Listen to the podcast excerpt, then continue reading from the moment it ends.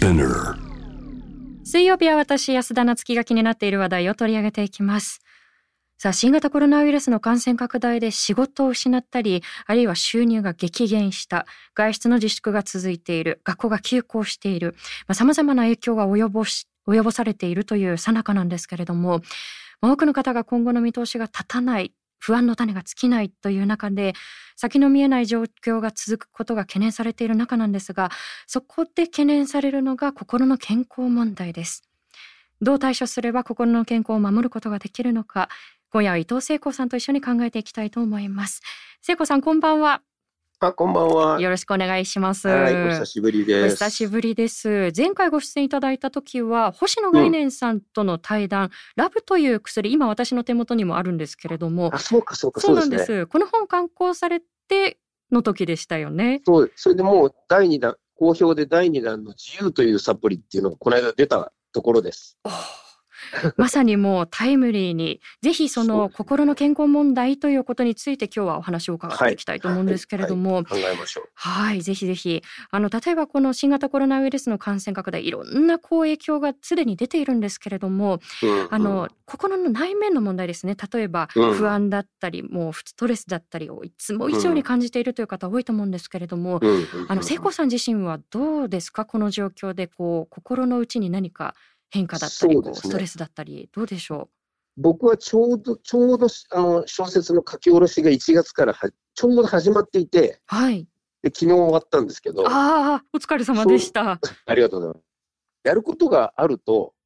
あのなんとかなってんだなってことがよくわかりますよね。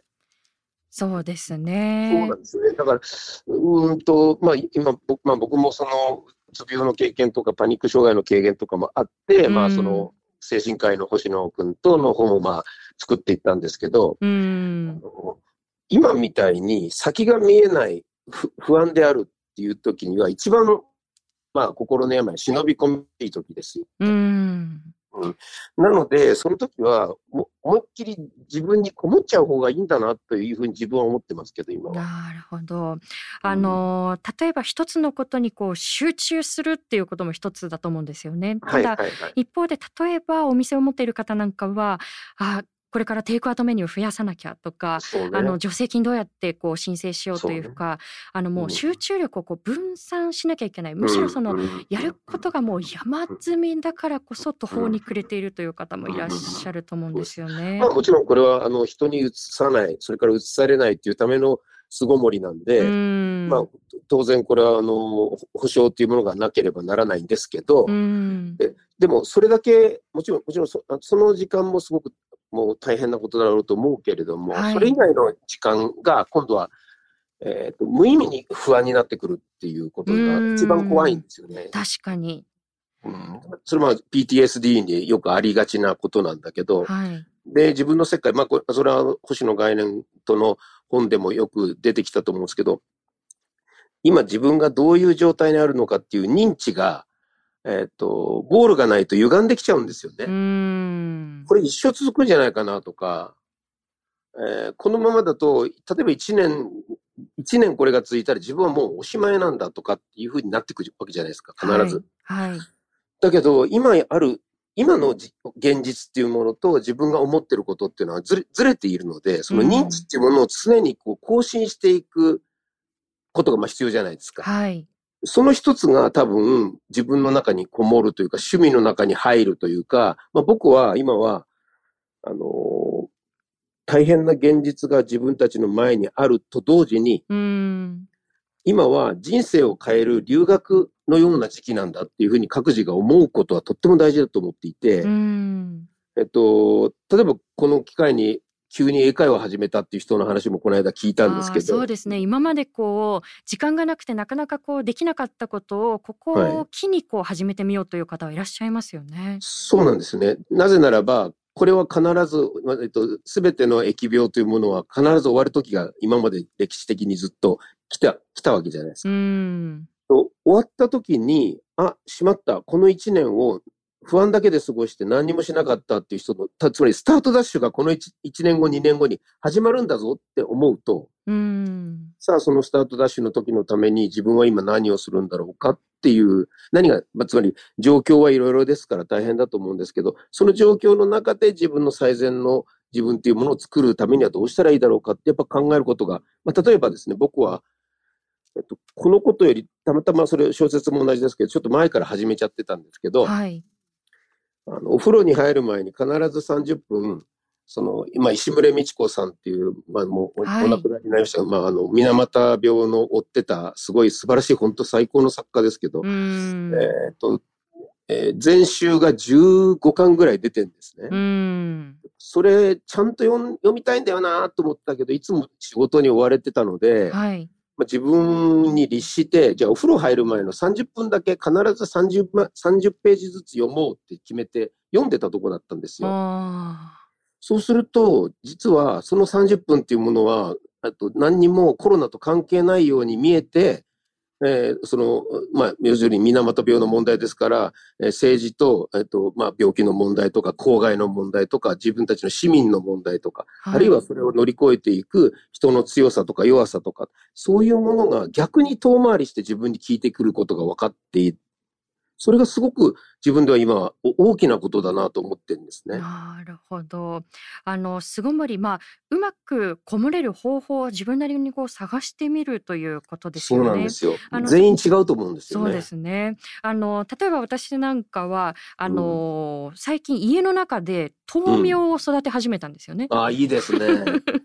でそうするとやっぱり家の中にこう緑があるっていうだけでもうん、非常にこうほっとするじゃないですか。そう、わでかります、さら。にこれをツイッターに投稿してみたんですよねうん試しに。そしたらあの私も実は育ててますっていう豆苗フレンズが思いのほか増えてあのなんだったらもうう美味しい食べ物食べ方をこう教えてあげますっていうふうにいろんなアイディアまでいただいてしまって。なんかそういう家にいられる人はやっぱりこううまくそのこもり方を見つけてなかなかこうね医療者の方だったりこう外出が続く方々も、家がやっぱりこうストレスのない自分なりの空間にどうやってしていけるかというところですよねおそらく。そうですね、うん。部屋をどうするかっていう問題が実はとても大きくて、うん。部屋を片付けることって心理の中ですごくかあの散らかってる時って自分もあたふたしてんですようね。ん。なんか箱庭療法っていうのがありますけど、はい。まあ箱庭を自分で作っていくうちに自分でその箱庭がだんだん変化していって、ええ。まあ、最終的にこうそれが整っていくっていう、まあ、ユング派のやり方なんですけど、うん。それは僕は部屋にも当てはまるなと思っていて、うん。ま今は僕はあれですよ。この間はあのディスコでキラキラする明かりあるじゃないですか。はいはい。ミラーボールじゃなくてなんかこうちょっと照らすやつ。ああれを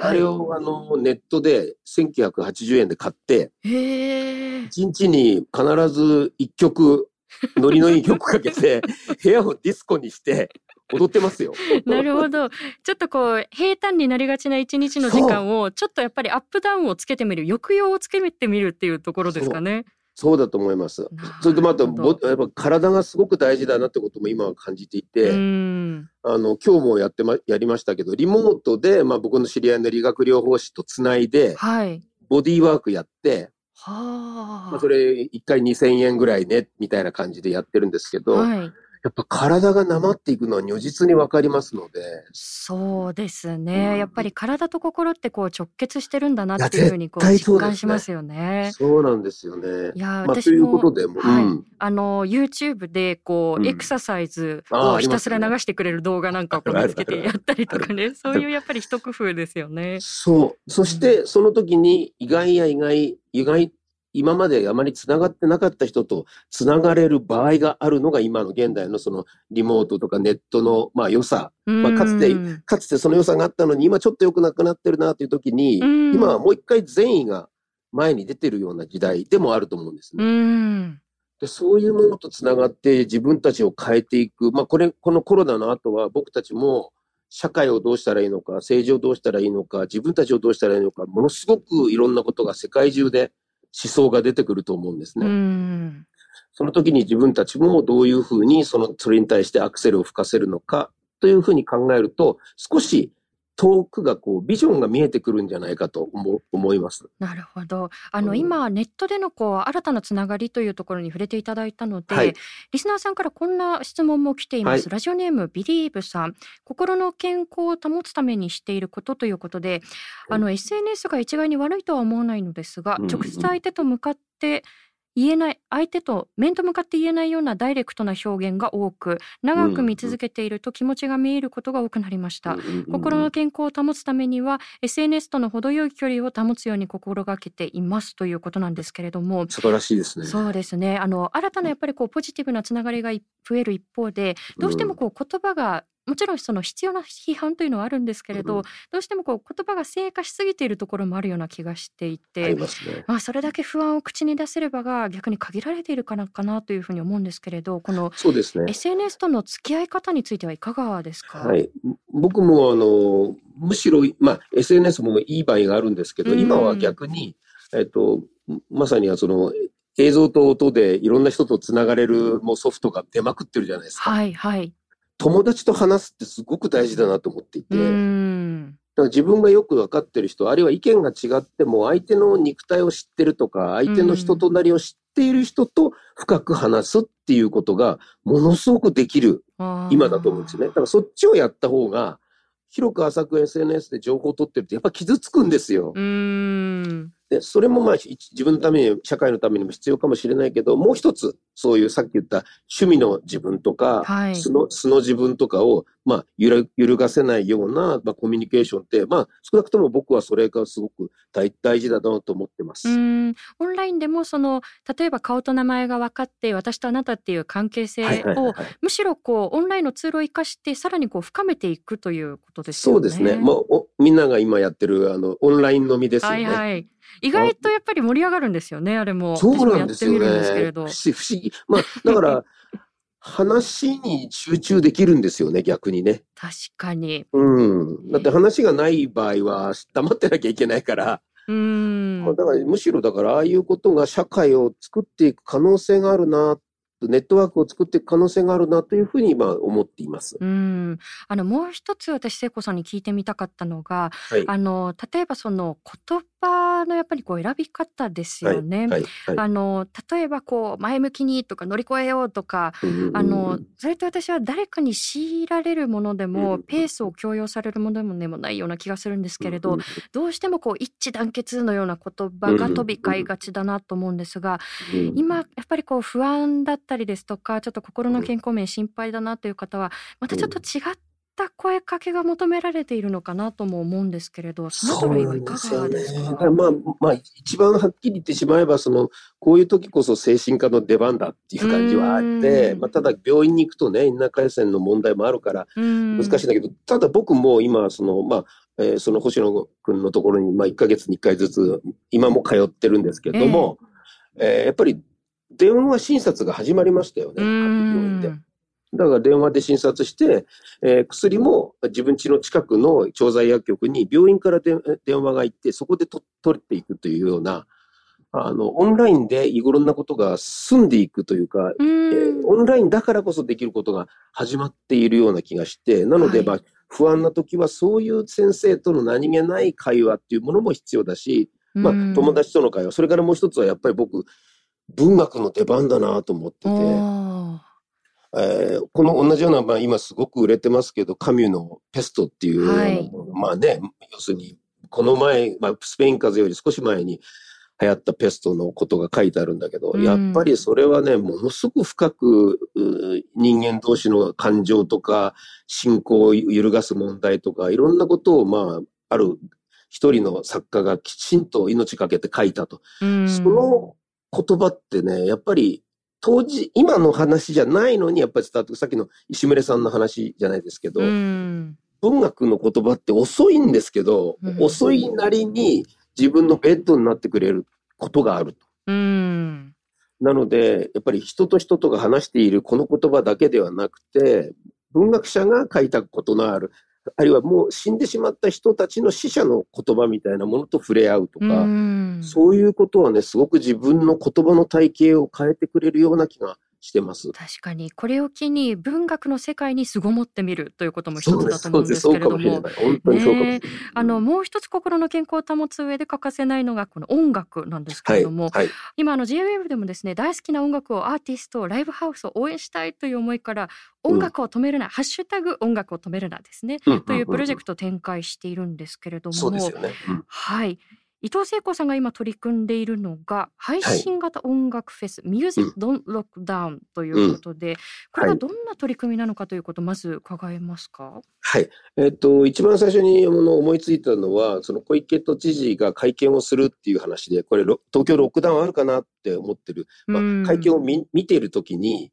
このままもしロックダウンになってしまっても、あるいはならなくても、まあ、近々そうなるようなことになってくると、はい、人の気持ちがものすごくこう変わってきちゃうなと。で、うん音楽どころじゃなくなってくるし、まあ、ライブハウスのこともいろいろありましたしね。うんいや、どうにかしなきゃいけないと思ったときに、あの音楽はロックダウンしないと。うんもちろん社会は閉鎖しなきゃならない時があっても、心の中のこういう音楽みたいなものは、ロックダウンしないというフェスをやりとやらなきゃダメだと思いついて、うん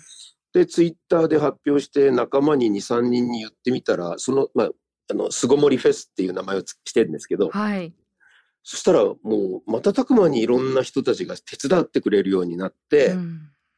それでどんどん、その、まあ、要するに誰がどういうメディアの中で配信をしても構わないと。はい。その配信ごとにえ投げ銭などでみんながお金を少しでもあの稼いでくれればいいと。その代わり僕らはそれをリンクを貼ってはい一つのフェスとみなすってことですね。ああなるなほど中央集権化じゃなくて自立分散型だって言ってるんですけど、はいそういう形の,、まあ、あのフェスをこの土日、えっと、この間までで3回やって、えーそのうちに例えば政治学の中島武史君の連続、連続講座が始まってみたり、はい。他まあ、それ者とか利他そうです。ね。そうです、はい。利他、利他的であるとはどういうことかっていうの、まあ、それと関連して、まあ、あの、落語家さんが入ってきて、毎週人情話を1時間ぐらいやってくれたり、あだからもう全然、え音楽だけじゃないんですよね。ーはいあの音楽だけではなくって例えば中島武さんの講義もあれば笑える時間もあればっていうふうにここまでこう幅を広くしたというのは何か理由があったんでしょうか？なんだか集まってきちゃったんですよね、みんなが。で、僕としては、いや、それもいい、それもいい、それも欲しい。それからその、ボディーワーク実際する人も出てきたし、はい今は、ヨガの人たちからも声をかけられてて、それやりましょうって、ヨガをやる時間も作りましょうと。つまり、もう一つのテレビを作ってるような気持ちで、はいそうでそしてすね、そしたら、17ライブっていう、まあ、あのメディアがあるんですけど、ええ。そこから声がかかって、ええ。まさに今週の土日はグランドフェスと銘打って、もう台湾からたくさんのアーティストたちがや配信するし、はい。インドネシアからも、タイからも、あのシンガポールからも、そして日本からは僕とかジブラとか、えーラッパガリアとか、まあ昔のもうファス、もうオールドスクールのラッパーから、えーまああの、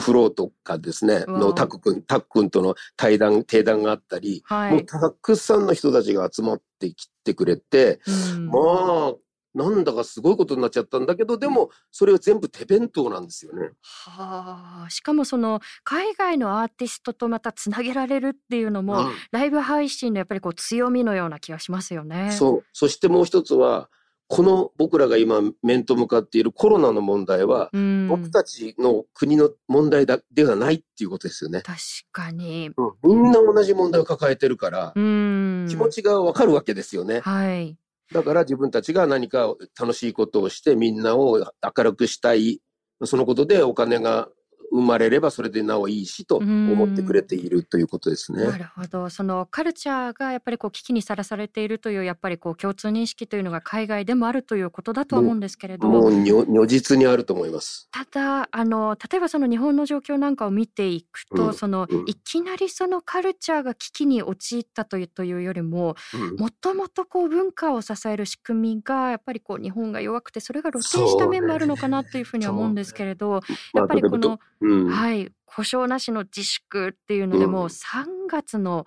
前半ぐらいから多分音楽関係者の方あるいはライブハウスだったり苦しんでると思うんですけれどそのあたりの風土というのはいかがですか？いや、もう、ドイツのね、首首相たちの言っている文化に対する、そのうん、尊敬の念とか、うんああいうのを見てると本当に羨ましいなっていうふうに。ん。で、まあ、要するに、意外に市民社会は育ってなかったんだなっていう、まあそういうこともはっきりしましたし、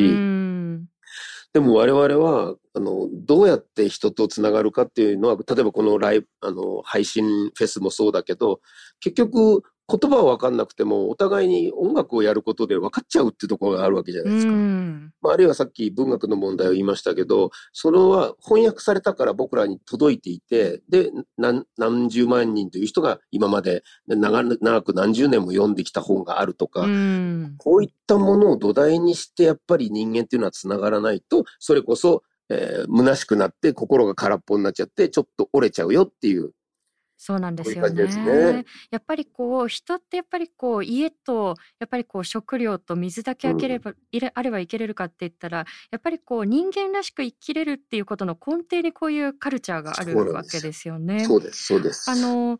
これまでの動きを見ていくと例えば先週の火曜日ですね福岡市の高島市長がこれ発表したものなんですけれども、うんうんうん福岡市独自の保障政策の中でライブハウスだったり劇場がこれ無観客で例えば映像配信するためにかかる経費50万円を上限に支援するという。そうなんですよ。ね、こういう自治体レベルものものもあれば例えばその自治体レベルだけではなくって、まあ、公的支援を求めている「セーブ・アワー・スペース」という運動があったりですとか、まあ、党なんかが呼びかけているライブハウスの支援のプロジェクトなんかもあるわけですよね。はい。でこういうムーブメントなんかについてはどんなふうにご覧になってますか？えっと、あの、今、例えばそうやって、例えばち地方の行政みたいなものが、ものすごく力を持って、彼らの判断で自分たちがの、まあ、土地にいる住民とつながろうとしてくれてるじゃないですか。うん。で、やっぱり中央集権というものが、いもう、この21世紀に向かないなっていうのがね、ねはっきり分かってきたんじゃないかと思っていて。えー昨日もちょっと世田谷区長の、その、まあ、保坂さんっていう方と、えーっと、まあ、その、リモートで話してたんですけれども、で彼らが、あの、一番よく病院のことも患者さんのことも、ま、回ってよく見てるんですね。あの彼らに、まあ、つまり国民に近いというか、市民に近いというか、はい。で、それはやっぱり音楽をやる人たちも同じで、お客さんのことも知っている、チケットももぎってる、うんえーどういう男の子、女の子が来て、それを楽しんでいるかの顔も見てる。まあ、そういう人たちがつながっていくことで、やっぱり僕のそのフェスの根幹ですけど、自立分散型の社会にやっぱりなって自分たちをこう救っていかなきゃいけないんだなっていう、そういう感じがすごくありますよね。確かに。あの今の例えばあの中央政府のやっぱりこう動きなんかを見ていくとどうしてもこう生活実感とどんどん離れてしまっているっていうところはどうしてもありますよね。ありますね。うん見に来てないなっていうね。うんで、そして情報力も、情報収集力もすかなり欠けてるなっていうのは、まあ、正直なところで、うんまあ、そうすると、でも、じゃあな、何なんだって言ってるだけではなくて、自分じゃあ自分たちの町でやっちゃおう。自分たちの村でやっちゃおう。で、それを、今、相当、あの、そういう村、村村単位とか町単位とか区単位の突き上げに中央がかなり弱いようですよ。うんだからやっぱり、その、なんかみんながこの大変な時に、あの、やれてるところとやれてないところのもうこう差がすごく出てきちゃってるなっていうのが実感ですね。そうですね。ただやっぱりそこからこう突き上げられてきた市民のやっぱりこう生活実感が、まあ、少しずつその中央に反映されているというところもあるのでこのやっぱりこううん循環も循環で作っていきたいなという気はしまそうですね。もちろん発言していかなければいけないと。うんで、その発言することにずももうすごく大変だから、えーそうじゃなく、さっき言った非言語的なスペースを自分の中にどれだけ持つか。つまりそれは透明を育てることとか、僕もこの頃5日に一遍は花屋に行って花束買ってますね。ああいいですうん、ね。今日も買いました。そして行けました。いやーやっぱりこう生き物とか緑とかがやっぱりこうこんなに愛おしいものなのかっていうことをやっぱりこうひしひしと実感するんですけれども、そうですね。あの最後に伺いたいんですけれどももう今日おもしもし話しいただいたもしもしはい。あ、ああ大丈夫です。はい。大丈夫ですか？お。忙しいですもんね。あのなので最後に伺いたいんですけれども、あ。のはい。はい。あのこの新型コロナウイルスの影響というのがもう長期間、まあ、続くであろうという、うん、まあ、そういった可能性が高いわけですよね。で、うん、今日すでにお話しいただいた中にヒントはあったんですけれどもじゃあこの音楽だったりカルチャーの火をやっぱりこう絶やさない長期的な視野でじゃあこれを取り組んでいくために何が必要とされているのかということを瀬古さんどんなふうに考えてますか、はい、えっと、僕は、えっと、例えば1年先とか2年先とかから振り返って今を見るっていう視点を自分の中に持つってことが一番大事だと思います。